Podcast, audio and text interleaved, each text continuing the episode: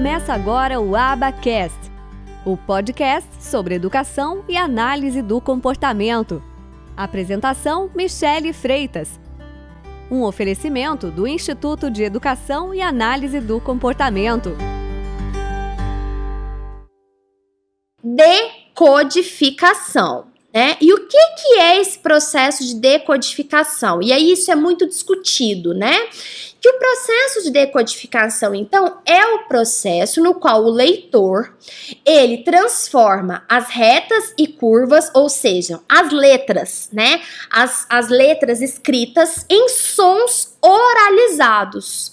Não só em sons oralizados, mas também numa imagem mental do som. O que, que aquele som representa? Bola e aí eu tenho o som das, das letras bola e eu tenho a representação da imagem de uma bola. E essa operação, ela seria simples se fosse o quê? Cada letra fosse pronunciada sempre da mesma forma.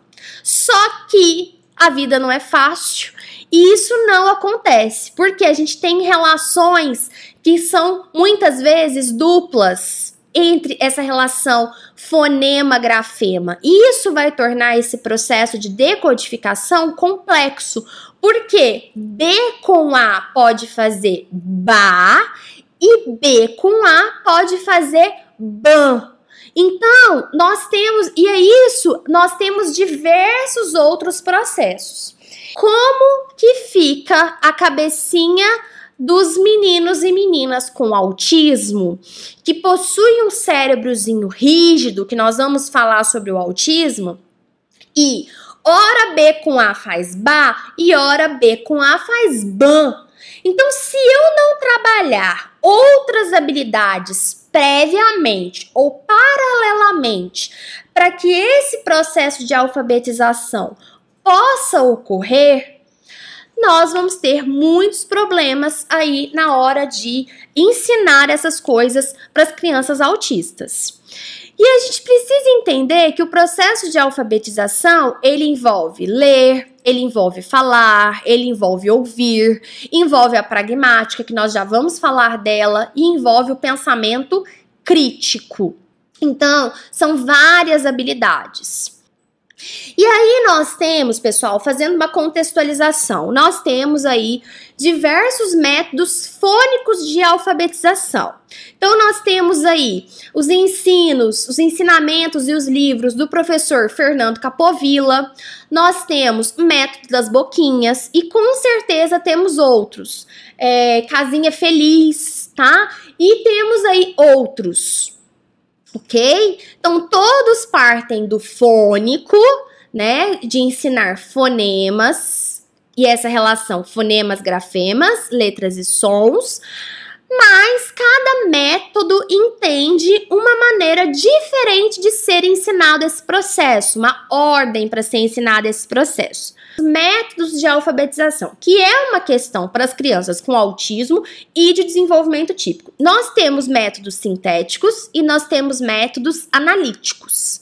Dentro dos métodos sintéticos, nós temos os que mais falamos hoje em dia né? Que é aí o fônico e o silábico. O sintético, ele parte, né? Ele traz aí uma análise da parte, ou seja, da letra para a palavra. E o analítico faz o sistema contrário. Ele parte da palavra toda para a letra. Dentro do método sintético, nós temos o fônico e o silábico. Dentro do método fônico, o que, que é o método fônico? É aquele que inicia o processo de ensino pelo som das vogais e depois pelo som das consoantes. Então, cada letra, cada grafema, você aprende que cada letra tem um som, tem um fonema, que junto com outros fonemas formam sílabas e que formam palavras.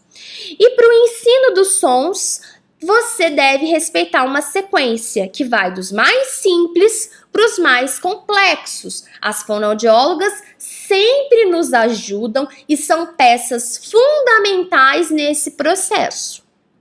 Vamos falar então de alfabetização. Gente, o que, que é a, danada da alfabetização, né? Vamos para o conceito de uma autora que eu gosto muito dentro da alfabetização, que é a Magda Soares, né? Lá da UFMG.